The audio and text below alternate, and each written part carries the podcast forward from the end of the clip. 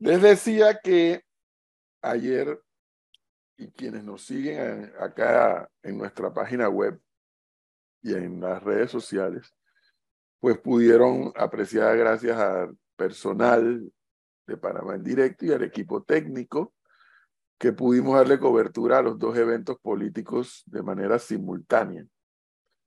En el Hotel El Panamá estaban los partidos RM realizando metas y el partido Alianza formalizando su alianza y estructurando su nómina presidencial, Ricardo Martinelli y Marta Linares Martinelli.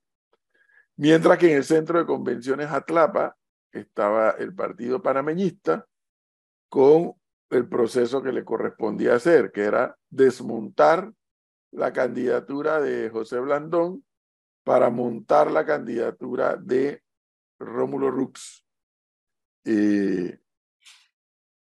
y formalizar la nómina presidencial con Rómulo Rux, obviamente, a la cabeza, y José I. Blandón como candidato a vicepresidente.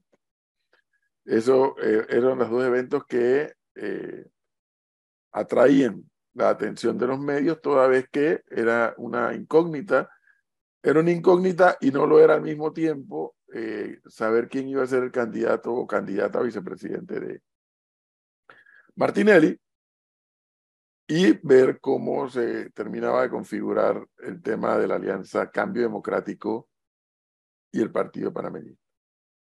Ambas cosas ocurrieron. Pero una vez que Martinelli anuncia que es Marta de Martinelli, en las redes sociales se destapa un debate intenso. Si la señora puede, bueno, es que hay dos preguntas que parecieran iguales, pero que no lo son. Y eso es lo que nos van a ayudar a aclarar ahora. Es que una cosa es ser candidato y otra cosa es ser vicepresidente. Ojo. Son dos cosas diferentes. Una cosa es ser candidato, pues ser candidato. Falta ver que pueda ser presidente o vicepresidente. Si por el vínculo matrimonial que tienen Martinelli, Ricardo y la señora Marta, ¿qué pasa si ganan? ¿Pueden o no pueden ejercer como tal? Es la pregunta que ha quedado en el ambiente desde ayer. Y usted sabe cómo es esta historia, ¿no? Donde hay dos abogados y tres opiniones. Y había una cantidad de opiniones de abogados en una dirección u otra. Nosotros vamos a tener el nuestro aquí. con don Eduardo Quirós, eh, abogado también de profesión, conocedor de la vida política de este país, pero quien usualmente en este tipo de temas le invierte tiempo y lectura para poder aproximar una conclusión. Don Eduardo Quirós, buenos días, prenda el micrófono. El micrófono, ahora sí. ¿Ahora sí me escuchan? Ahora sí. Ah, magnífico. Muy buenos días. ¿Cómo están ustedes? Gusto de verlos. Oiga, ¿qué pudo revisar usted? ¿Puede, no puede? ¿No es, lo mismo ser candidato que ser, ejercer el cargo? ¿Cómo es el asunto? Eh, bueno, muy buenos días. En primer lugar, efectivamente, eh, profesor Cabrera, es un tema no solamente al que le he dedicado tiempo recientemente, sino que quiero destacar mi tesis de grados eh, en la Universidad de Panamá es a propósito del régimen presidencial. O sea, este es un tema que he estudiado por años, no a propósito de esta situación. Es un tema que he estudiado y al que le he dedicado mucho tiempo eh, a lo largo de, los años. En segundo lugar, mi posición no guarda relación en este tema, no guarda relación con eh, determinado caso. O sea, no se trata de la señora Marta de Martinelli. Se trata de cuál es la realidad que establece la Constitución con respecto a quién puede, quién puede ser elegible para el cargo de eh, vicepresidente de la República. En este caso, lo que he manifestado y lo, y lo reitero es que el cónyuge del candidato a presidente de la República no puede ser candidato a vicepresidente de la República. Y esto es en atención a una limitación que establece la Constitución, que de una lectura rápida y desprevenida podría dar la impresión que no aplica, pero que cuando se aplican las reglas de interpretación constitucional, queda muy claro que, es perfectamente aplicable. Entonces, lo primero que habría que señalar es eh, a qué nos estamos refiriendo. Artículo 193, numeral 5 de la Constitución. Bien. Y lo segundo que hay que establecer aquí es que la Corte Suprema de Justicia es la guarda de la integridad de la Constitución. O sea, quien custodia que la Constitución se cumpla adecuadamente es la Corte Suprema de Justicia, no hay ninguna otra instancia. Eh, incluso en materia electoral, la Constitución dice la interpretación sobre las normas electorales la tiene el Tribunal Electoral de manera privativa, pero sus decisiones, la única razón por la que son recurribles es en materia de constitucionalidad. O sea, guarda, mantiene, preserva para la, para la Corte Suprema de Justicia la custodia de la constitucionalidad. O sea, las decisiones de la Corte Suprema de Justicia solo son revisables en materia de constitucionalidad ante la Corte Suprema de Justicia. En el año 2014, y aquí es donde puede producirse algo de la confusión que he estado viendo en algunas personas. En el año 2014, la señora Marta Martinelli fue postulada candidata a vicepresidenta de la República en la nómina de el señor José Domingo Arias. Y esa postulación fue demandada por inconstitucional. La Corte Suprema de Justicia no se pronunció antes de la elección, por lo cual la señora pudo correr. Y eh, y su, y su pronunciamiento fue con posterioridad a la elección. Dos cosas importantes. Uno, la Corte consideró que era relevante emitir una opinión sobre la materia que se estaba presentando a discusión. No estableció que había sustracción de materia, a pesar de que la elección había pasado y, las, y la nómina donde participó la señora Martinelli no había ganado, sino que consideró que era importante fijar una posición con respecto al tema que estaba planteándose en discusión. ¿Y cuál era el tema? Que el 193 señala lo siguiente. Dice, no podrá ser elegido vicepresidente de la República. Y el numeral 2 señala los parientes dentro del cuarto grado de consanguinidad o segundo de afinidad del presidente de la República para el periodo que sigue a aquel en que el presidente de la República hubiera ejercido el cargo. Entonces, el debate que se planteó en aquella ocasión era que algunos, de manera desprevenida, decían, esa norma no dice el cónyuge, dice los parientes dentro del cuarto grado de consanguinidad y el segundo de afinidad. Y en la demanda que en esa ocasión presentó el doctor Mario Galindo y eh, Ramón Ricardo Arias, de manera conjunta, se señalaba que la correcta interpretación de la norma incluía al cónyuge, porque era absurdo pensar que no podía ser vicepresidente el hermano del presidente, el hijo del presidente, pero sí lo podía ser el cónyuge del presidente. Esto generó un debate interesante, tan interesante que en la opinión que emitió el procurador de la administración. En aquella época, el señor Oscar Seville, el, el, procurador Seville en esa época, señaló que efectivamente no incluía, esa fue su opinión. Pero la decisión de la Corte Suprema de Justicia, componencia del magistrado Oiden Ortega, fue establecer que cuando la Constitución dice los parientes dentro del cuarto grado de consanguinidad y el segundo de afinidad incluye al cónyuge del presidente de la República.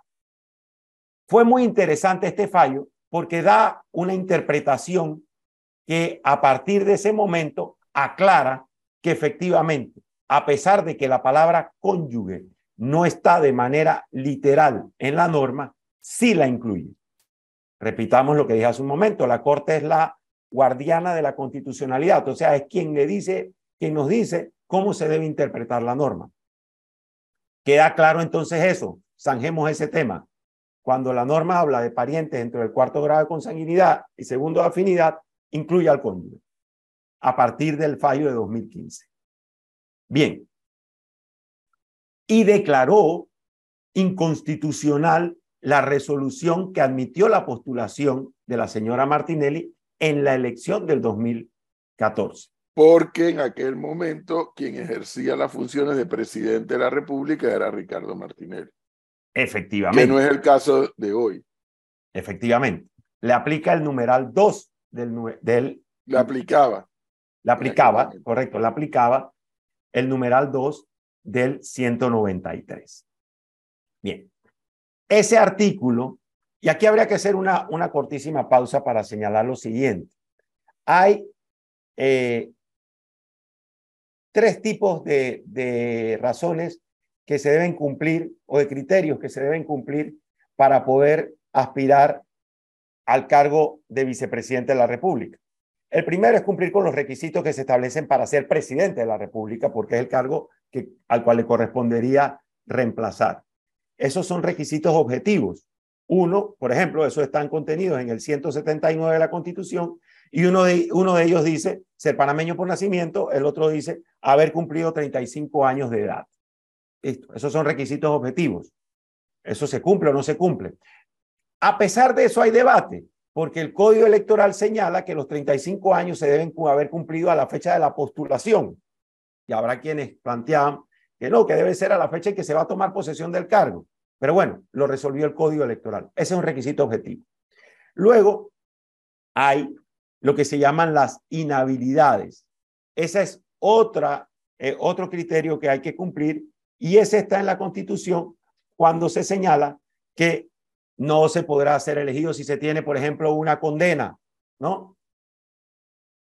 Y luego están los llamados eh, criterios que hacen que una persona sea inelegible, o sea, que no pueda ser elegida.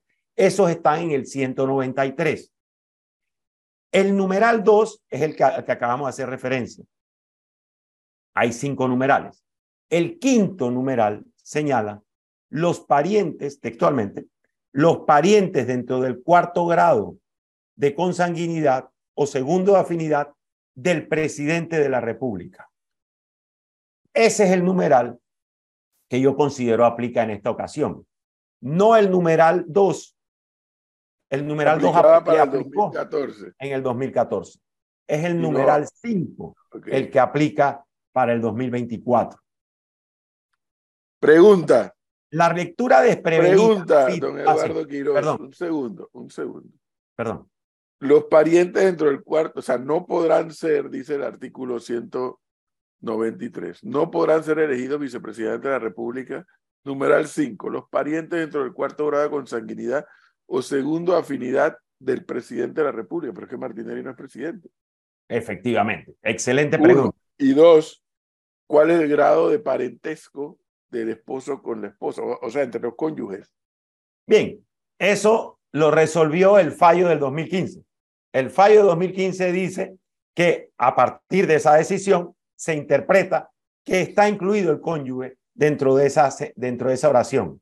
O sea, cuando dice los parientes dentro del cuarto grado de consanguinidad o segundo de afinidad, eso incluye al cónyuge. Eso lo dijo la Corte Suprema de Justicia a partir del 2015. Y resolvió un tema que estaba oscuro, que era que al no decir expresamente la palabra cónyuge, podía decirse, no, ahí no está incluido. Bueno, la Corte lo resolvió. Así que eso queda resuelto. Si la lectura que le diéramos al numeral 5 fuera que se trata del presidente que está en funciones, ese numeral o esa limitación ya está prevista en el numeral 2. Y lo que no se puede hacer es interpretar la constitución pensando que el constituyente se equivocó, que el constituyente escribió algo mal.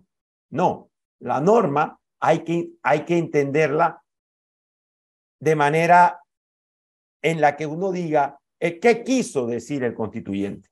Hay que interpretar cuál fue el interés que el constituyente estableció, cuál era la intención, del constituyente. Si su intención era prohibir que el cónyuge del presidente en funciones fuera candidato a vicepresidente, eso está contenido en el numeral 2, claramente.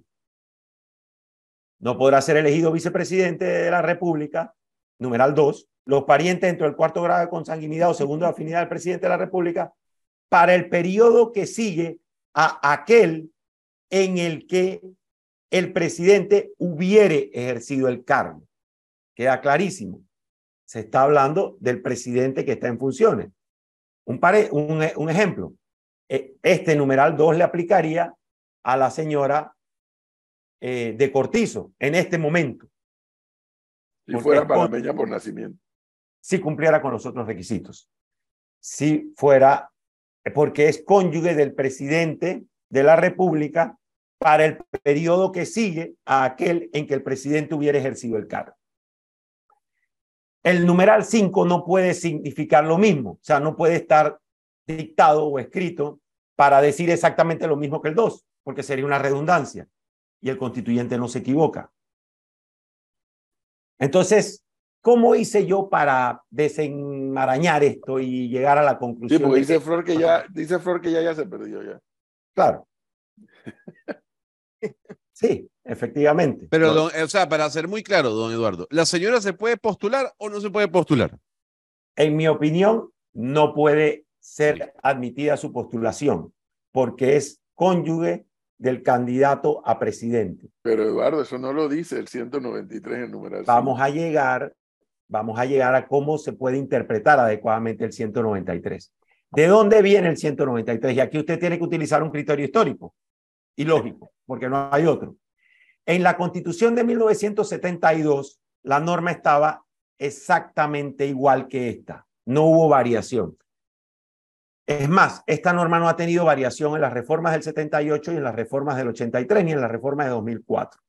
La única variación es que antes decía vicepresidentes porque eran dos y ahora solo dice vicepresidente porque es uno. Entonces me voy a ver la norma anterior a esa y llego a la constitución de 1946. ¿Las mujeres podían ser candidatos en esa época? ¿Perdone? Las mujeres podían ser candidatos, en, podían ser candidatos a la vicepresidenta en, en 1942. En el 46 sí. 46 sí podían. Sí. Entonces, la constitución de 1946 tiene algunas innovaciones importantes. Y aquí es donde viene lo que va a ayudar a Flora a entender. La constitución de 1946 crea la figura de vicepresidente antes no existían. Antes se llamaban designados. Constitución del 4 y Constitución del 41, designados. Era un ciudadano que no era electo en la misma nómina que el presidente de la República, sino que una vez ya tomado posesión el presidente, la asamblea elegía tres designados, tres ciudadanos, a lo que le decía usted el primer designado, usted el segundo y usted el tercero. Esos señores iban para su casa, no tenían funciones. Solamente si al presidente de la República le pasaba algo, los iban a buscar y regresaban al país. Eh, si estaban fuera o salían de su trabajo, de su casa, lo que estuvieran haciendo y reemplazaban al presidente. La constitución de 1946 crea la figura de vicepresidente, que va a ser electo en la misma nómina con el presidente. Y fíjense lo que dice la constitución de 1946 en el artículo 154 que es exactamente igual a la norma actual. No podrán ser elegidos vicepresidentes. Uno, dos, tres, cuatro. Numeral cinco. Los parientes dentro del cuarto grado de consanguinidad o segundo de afinidad del candidato a la presidencia de la República. La Constitución de 1946. Entonces, de la lectura histórica de dónde viene la norma queda clarísimo que el constituyente quería prohibir que quien fuere cónyuge del candidato a presidente de la República pudiese aspirar al cargo de vicepresidente. ¿Por qué desapareció la palabra candidato? Porque en 1972 el presidente no era electo por votación popular. El presidente y el vicepresidente eran electos por la Asamblea de los 505 la llamada Asamblea Nacional de Representantes de Corregimiento. Y el presidente era electo de manera separada del vicepresidente, no en una nómina. Así fue electo el señor Demetrio Basilio Lacas y el señor Aristides Rollo. En el 72 uno y en el 78 el otro. Entonces no había no tenía que contener la, la norma, la palabra candidato, porque cuando iba a ser electo el vicepresidente, ya el presidente había sido electo. Entonces, lo que había que zanjar en la norma era que no podía ser candidato el pariente del presidente de la República, Claro, porque entonces- ya había sido Pero, electo. pero en un escrito del, del de abogado Silvio Guerra, él dice que en el derecho de familia se indica que entre la esposa y el esposo no existen ni se establecen lazos ni vínculos por afinidad. Pero- Regresamos al fallo. Eso es un debate eh, interesantísimo en el que esa es una posición, yo tengo otra, pero la Corte Suprema ya se pronunció. La Corte Suprema ya estableció que para la lectura de la prohibición que establece la Constitución se incluye al cónyuge. Fallo del 12 de febrero de 2015. Y creo que por ahí también decían que si uno agarra también el código, el código de familia, dice que el matrimonio es la base de la familia. Entonces, ¿cómo vas a decir que tu familia, o sea, la persona más cercana a la familia no es, no es el cónyuge, o sea, la persona más cercana al candidato o al presidente es el, es el cónyuge? ¿Cómo vas a decir entonces que no hay grado de afinidad? Eso, para mí, ese argumento para mí no tiene mucho sentido. Pero un poco La lectura del regresando- fallo. La lectura del fallo es interesantísima. Fallo del 12 de febrero de 2015. La Corte evalúa todas estas Sí, consideraciones, pero, incluida pero, esa. Eduardo, pero es que yo sigo, ahora yo estoy más confundido que Flor y no por culpa de Eduardo, sino por culpa de lo que yo leo aquí en la Constitución. O sea, la- el fallo del 2015, como varios abogados ayer me lo advirtieron, no tienen nada que ver con lo de ayer. No tiene Nada nada que que ver, ver. porque en el 2015, para el 2014, Martinelli era el presidente en funciones. Y entonces si vino luego el fallo del 2015, dice eso es inconstitucional. Listo. Pero es que ahora el punto 5 del 193 dice los parientes dentro del cuarto grado de consanguinidad o segunda afinidad del presidente de la República. Pero es que Martinelli no es presidente de la Sí. República. Porque el, el, la, la figura o la posibilidad que usted está planteando de que el pariente del presidente de la República no sea candidato está previsto en el 2. No podemos pensar que hay una redundancia. O sea, el No, constituyente no, escribió dos veces lo, mismo con otras palabras. Claro que no, pero por eso mismo estoy advirtiendo. Dice, no podrá, no podrá ser elegido vicepresidente. Pero es que si el señor lo eligen, él no es presidente. Y estoy, en- estoy de acuerdo con que no, no es una redundancia el 2 y el 5, pero respetando los criterios de todos los abogados, hoy el señor no es presidente de la República, o ayer cuando fue postulada la señora. Claro. Vamos a, vamos a, reiterar. Uno, el tema del cónyuge ya fue resuelto, resuelto en la sentencia de la Corte. Eso no es un tema de opinión. Ya habían opiniones y la Corte lo zanjó. Que se resolvió después de las elecciones. Después de las elecciones. después de las elecciones. Pudo haber era- ganado y se resolvió después. Sí, pero igual, Flor, para efectos prácticos, como Claro. bien invoca Eduardo Quiroz, cuando la postularon, Martinelli era presidente Era en presidente. funciones. Sí. Entonces el fallo respondió a ese punto, aunque ya había pasado el tema. Respondió Exacto. a ese punto. En el señor era presidente, en consecuencia, ella no podía ser candidata a vicepresidente. Eso lo- y entonces ya, como dice Eduardo Quiroz, ese tema ya quedó resuelto. Aquel. Aquel. Pero lo de ayer es algo nuevo. Lo de ayer es algo nuevo, que no guarda relación con que el candidato sea presidente de la República, porque no lo podría hacer, porque también tiene la otra prohibición que establece que no hay reelección por dos periodos, sino que guarda relación con quien sea presidente de la República. O sea, el numeral 5 no se refiere a quien está ejerciendo el cargo de presidente, porque a eso se refiere el numeral 2. El numeral 5 se refiere a quien sea presidente de la República. No podrá ser candidato a vicepresidente de la República el pariente del presidente, o sea, de quien sea Mire, presidente. Don Eduardo Quiroz, me salgo del plano magistral que nos ha explicado en la mañana de hoy para irme al plano político. Una vez más, Martinelli le hurga los ojos a la justicia. O sea, y somete a la justicia o a la institucionalidad del Estado panameño a, ahora ustedes decidan qué va a pasar, pues. ¿Me van a victimizar más? ¿O qué? Sí, esto, Porque sí, evidentemente. E- Evidentemente, ya esa es una valoración política, o sea, Sí, salimos, no, por eso dije. Me salgo salimos del margen tema- jurídico y entramos entonces en una consideración política. Sí, yo, yo siento que evidentemente pone al, al tribunal electoral en una tesitura muy interesante, porque sería el tribunal, en mi opinión, a quien le corresponde decir, eh, existe esta, eh, este criterio que hace inelegible a, al, al, candidato a, a la candidata a vicepresidente presentada y por lo tanto no es admitible esa, esa postulación. Esa es mi opinión, porque la Corte no lo hizo, digo, perdón, el Tribunal Electoral no lo hizo en el 2014. Y al no hacerlo en el 2014, la Corte Suprema de Justicia falló falló con posterioridad a la elección, pero falló y resolvió el tema.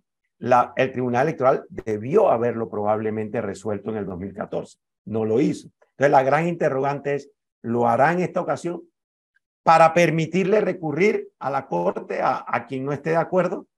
Bien. ¿O no lo hará y le permitirá recurrir a la Corte a quienes, a quienes no estén de acuerdo? Pero, señor Quiroz, un tema. Aquí un poco viéndonos como al espíritu de, la, de, las dos, eh, de los dos numerales que usted ha mencionado. El espíritu básicamente lo que, lo que busca la Constitución es no permitir que grupos familiares se perpetúen en el poder de una manera u otra. ¿No? Es, es, básicamente es el espíritu de lo que todo lo que usted nos acaba de explicar, eso es lo que busca la Constitución, que los grupos familiares no se perpetúen en el poder. De alguna manera, A, B o X. Entonces, volviendo un poco a la consideración política, esto a qué nos somete a un patrón que ya lo hemos visto con Martinelli, que es poner, eh, ponerle presión o ponerle, no sé si la palabra presión, a las instituciones del Estado. Entonces, en medio de una campaña política, ¿cómo se va a desenvolver esto? ¿Qué, qué, qué, qué posición pueden tomar los candidatos que dicen, estamos aquí frente a un candidato que no le gusta jugar, bueno, bajo las reglas del juego, y si no le gusta jugar bajo las reglas del juego, por lo menos quiere extender las reglas todo lo que puede? ¿Cómo se maneja entonces una, una campaña política así? Bueno, yo, yo coincido en el, en el elemento de que eh, el señor Martinelli siempre estira la norma al máximo, intenta eh, aprovecharse de ella e incluso en algunas ocasiones la, la vulnera, en mi opinión, como en este caso. Aquí ya lo que hay que recurrir es a la institucionalidad. Políticamente, a ver, salir a decir esto, yo entiendo, hay mil valoraciones, porque eh, un ataque político es decir, ah, no, no se quiere permitir la, eh, que corra porque va a ganar, es eh, la victimización y todas las otras consideraciones. Yo defiendo el Estado de Derecho, no importa si me conviene o no me conviene. Yo defiendo lo que la Constitución señala, no importa si me conviene o no me conviene. Aquí hay que acudir a las instituciones. El que debe zanjar esto es el Tribunal Electoral. Y si el Tribunal Electoral no lo hace, la Corte Suprema de Justicia. Tenemos que apelar a la constitucionalidad porque lo que no podemos hacer es permitir que se extienda de manera tal la, lo que establece la constitución y la ley para que me favorezca a mí porque yo quiero que tal cosa se dé. Eso Pero no don Eduardo, yo sigo con la línea del profesor. ¿Usted cree que la Corte Suprema de Justicia va a desestimar la candidatura de Ricardo Martinelli y además va a desestimar la candidatura de Marta Linares? Eso es muy interesante eh, porque ya es una valoración política, no es una valoración jurídica. Si me preguntas eso, eh, en mi opinión va a depender, porque fíjate lo que podría ocurrir. Dice, la, dice el código electoral que si un candidato es, eh, se produce alguna de estas tres eh, posibilidades, fallece, renuncia o es inhabilitado, después del 30 de octubre, no puede ser reemplazado. Entonces, si la señora Martinelli sigue siendo candidata, pasaría a ser candidata a presidenta, pero no tendría vicepresidente. Vicepresidente. Entonces, eh, esa sería una posibilidad. Y ya no le, no le aplicaría esta, esta, esta, esta prohibición, porque ya entonces no sería cónyuge del candidato a presidente. También podría la señora Marta hacer lo que hizo la señora allá en Guatemala, ¿no? Que se divorcia.